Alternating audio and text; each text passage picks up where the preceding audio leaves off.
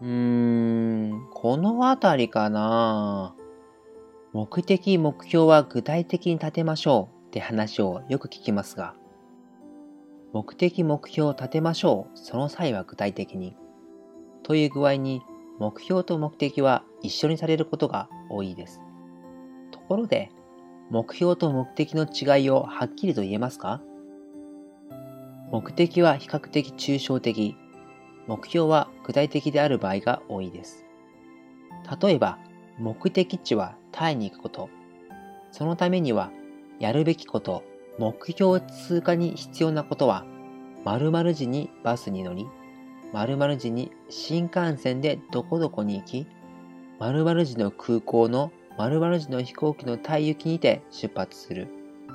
このように着実に一つずつ目標地点を通過してタイに行けないということはまずありません。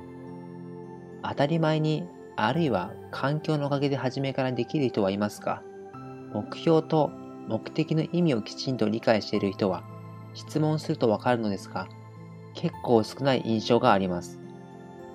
今一度、目的、目標を立てるのではなく、目的と目標をきちんと理解して、目的と目標を立ててみてはいかがでしょうか？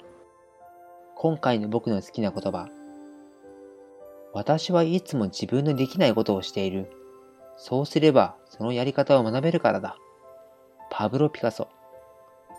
いつも貴重な時間の中、ご視聴いただきありがとうございます。最後でした。それではまた。